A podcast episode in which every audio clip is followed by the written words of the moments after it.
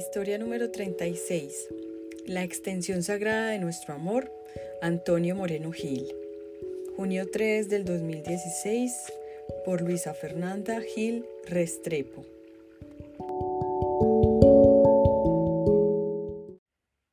El día en que mi esposo me entregó la argolla de compromiso, quedamos en embarazo mágico y real día, pues llevábamos ocho meses planeando a nuestro bebé y diciéndole a Dios y al universo que nosotros estábamos listos y dispuestos a que llegara el momento. Y sí, el momento había llegado. El deseo tomó forma y a partir de ese 11 de julio mi esposo me repetía todos los días, tú estás en embarazo. Así era nuestro hijo nos había escogido como sus padres. Cada mes de embarazo se fue convirtiendo en una completa y absoluta felicidad, tanto para nosotros como para nuestro entorno. Realizamos nuestro matrimonio, viajamos, nos mudamos juntos, comenzamos a construir nuestro hogar con una semilla de amor, creciendo sana y feliz en mi vientre tomé la mejor decisión que pude haber tomado y que agradezco a la vida haber tenido la posibilidad de hacerlo, y fue dejar mi parte laboral a un lado y dedicarme de lleno a vivir mi gestación. Fue un tiempo sagrado para mi bebé y para mí, ya que la energía de cada día estaba centrada en sentirlo, en comunicarnos y en organizar todo para su gran llegada.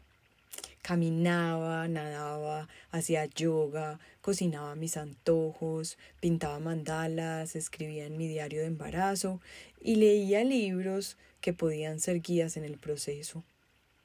Muchos años atrás, desde que comencé mi trabajo y preparación espiritual por sanar mi femenino para lograr algún día ser madre, comencé a empoderarme de mi cuerpo, mis ciclos y mis ritmos, y aunque decidí por tranquilidad mía y de mi familia que mi hijo naciera en la clínica, estaba convencida en que haría lo posible porque fuera un proceso amoroso y respetado. En parte lo logré y por otra parte me aprendí de otros procesos médicos que rechazaba pero que ese día acepté como parte del momento.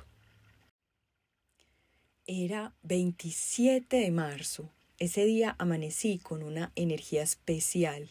Además que el día anterior habíamos estado visitando Santa Elena, comprando flores y viendo el atardecer más divino de un sol rojo y naranja recargado de energía y alucinante. ¿Cómo no sospecharlo? Este sol me estaba recargando para lo que vendría al día siguiente.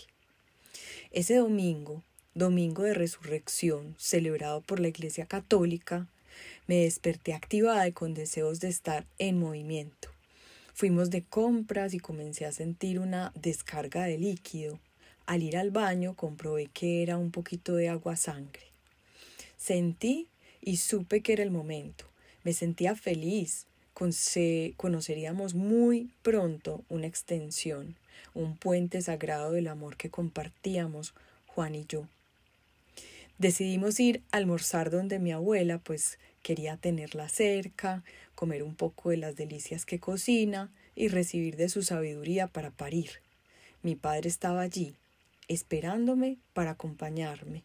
Tenerlo cerca fue hermoso, pues él desarrolló su instinto materno al cuidarme desde pequeña y con quien tengo una relación muy, muy amorosa. Deseaba profundamente hacer partícipe de alguna forma a mi familia. Y así fue. Estando allí comenzaron las contracciones cada vez más seguidas y fuertes, pero muy amorosas, pues me permitieron caminar, hacer mis ejercicios de yoga y respiración. Mi abuela me sugirió una ducha de agua tibia y mi tía me trenzó el pelo.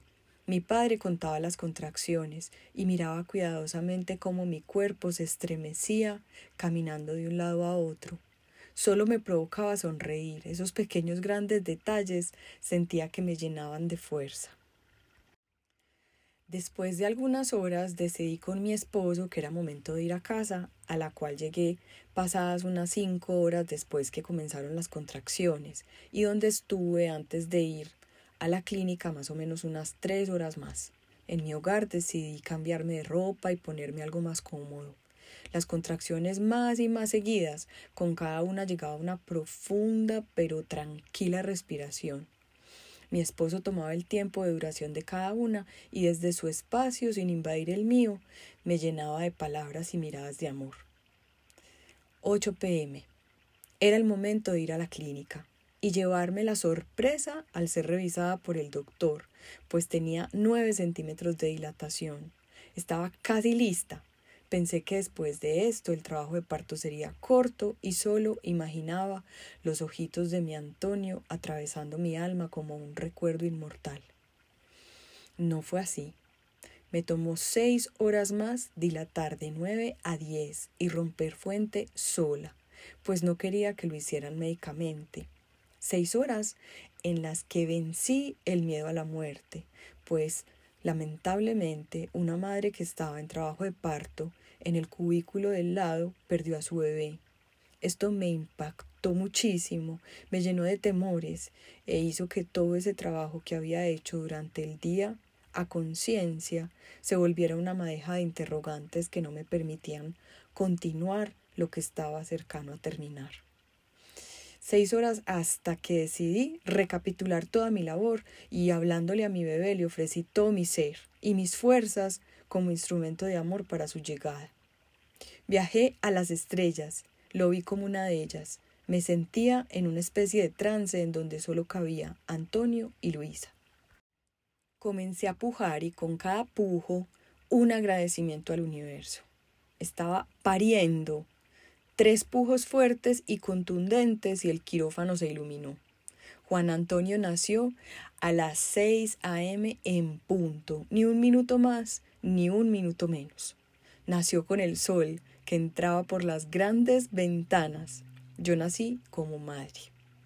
Inmediatamente la doctora lo colocó en mi pecho.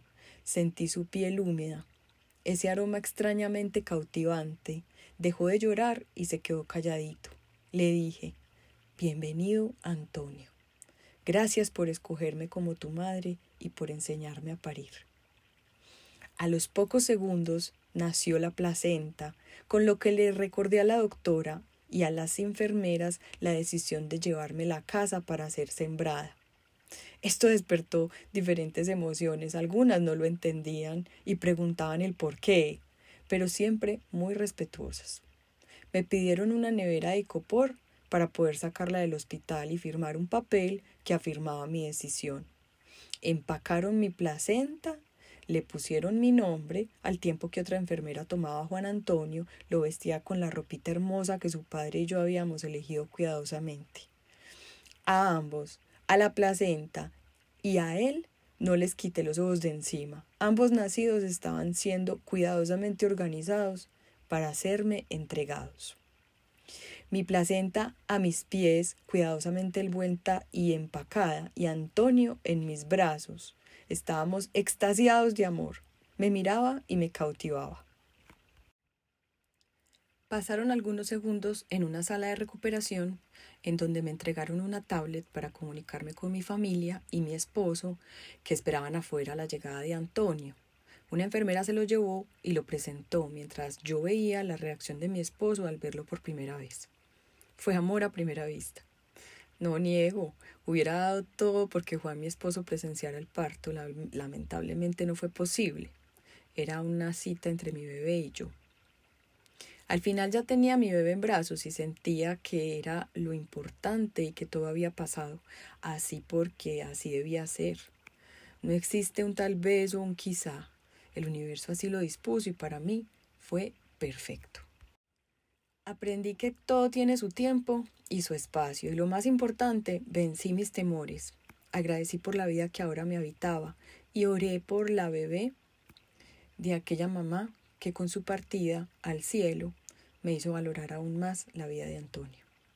Ahora, un mes después, hemos sembrado la placenta en un árbol frutal de naranjo adornada con flores y colocada en un canasto tejido en fibra natural, hemos cumplido nuestra cita con ella, quien cuidó y protegió por 39 semanas a mi Antonio, y quien ahora alimentará los frutos que algún día comeremos en compañía de nuestro bebé.